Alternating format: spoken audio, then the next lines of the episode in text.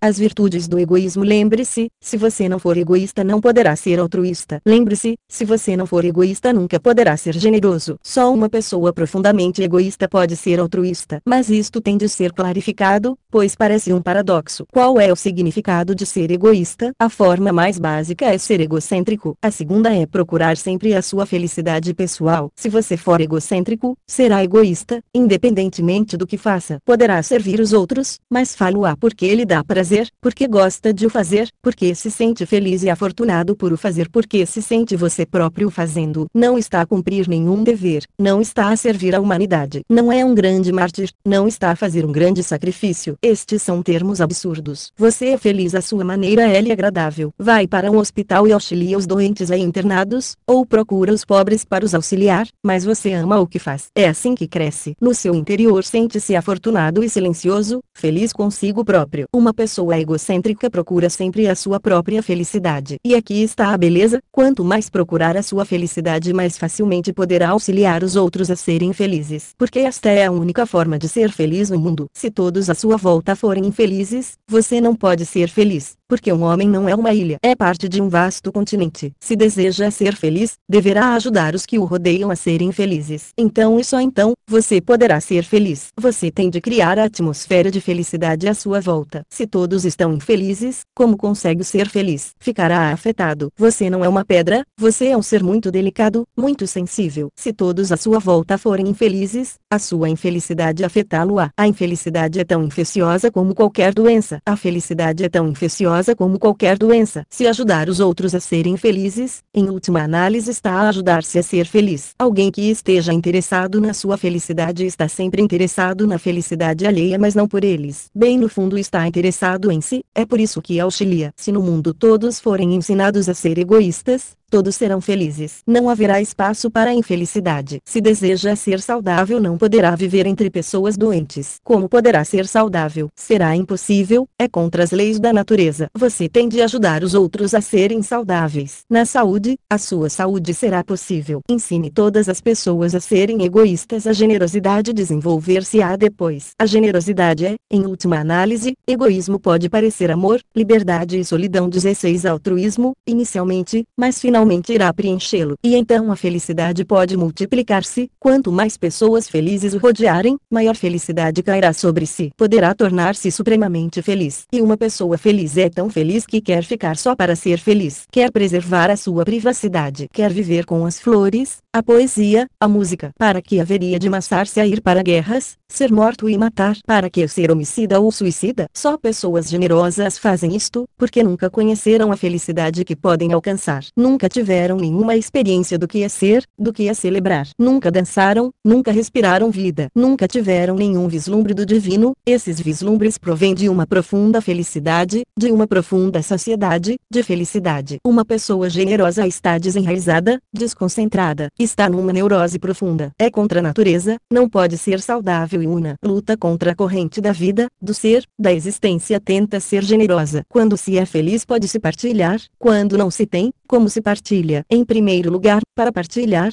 deve-se ter. Uma pessoa altruísta é sempre séria, profundamente doente, angustiada. Perdeu-se da sua própria vida. Lembre-se, sempre que se perde da sua vida, você torna-se homicida, suicida. Sempre que alguém vive na infelicidade, gostará de destruir. A infelicidade é destrutiva, a felicidade é criativa. Só existe uma criatividade e essa provém da bem-aventurança, da alegria, do encantamento. Quando se está encantado quer se criar algo talvez um brinquedo brinquedo para crianças, talvez um poema, um quadro, algo. Sempre que está muito encantado com a vida, como deve exprimir? Criando algo uma coisa ou outra. Mas, quando está infeliz, quer esmagar, destruir algo. Você quer ser político, quer ser soldado, quererá criar uma situação onde possa ser destrutivo. Daqui provém todas as guerras que eclodem a algures no planeta. É uma grave doença. E todos os políticos que continuam a falar de paz preparam-se para a guerra e falam de paz. De facto, dizem, estamos a preparar-nos para a guerra para preservar a paz. Irracional. Se você se preparar para a guerra, como pode preservar a paz? Para preservar a paz, devemos preparar-nos para a paz. Por isso, em em todo o mundo, a nova geração é um perigo tão grande para o sistema. Estão unicamente interessados em ser felizes. Estão interessados no amor, estão interessados na meditação, estão interessados na música, na dança. Os políticos estão alerta em todo o mundo. A nova geração não se interessa por política esquerda ou direita. Não, estão completamente desinteressados. Não são comunistas, não pertencem a nenhum ismo. Uma pessoa feliz pertence a si própria. Porque há de pertencer a alguma organização? Esse é o caminho de alguém infeliz pertencer a uma organização, pertencer a alguma multidão, porque não tem raízes dentro de si, não pertence isso dá-lhe uma grande, grande ansiedade, ele deve pertencer a alguma coisa. Ele cria um enquadramento substituto, torna-se membro de um partido político, de um partido revolucionário, de uma religião. Agora sente-se parte de alguma coisa, o grupo está lá onde ele cria raízes. Cada um deveria criar raízes em si mesmo, porque o caminho para si mesmo mergulha profundamente na existência. Se pertence a um grupo, encontra-se num impasse daí, nenhum futuro crescimento é possível. Vem o fim, o beco sem saída. Assim, eu não ensino a ser generoso porque sei que, se for egoísta, serei automaticamente generoso, espontâneo. Se não for egoísta, você perdeu-se de si mesmo, agora não pode estar em contato com o outro. O contato básico perdeu-se. Faltou-lhe o primeiro passo. Esqueça o mundo e a sociedade, as utopias e Karl Marx. Esqueça tudo isso. Você está cá por poucos anos. Desfrute, delicie-se, seja feliz, ame e dance, e para lá do seu amor e da dança, para lá do seu profundo egoísmo, começará a surgir uma crescente energia, e então será capaz de a partilhar com os outros. O amor, afianço-lhe, é uma das manifestações mais egoístas.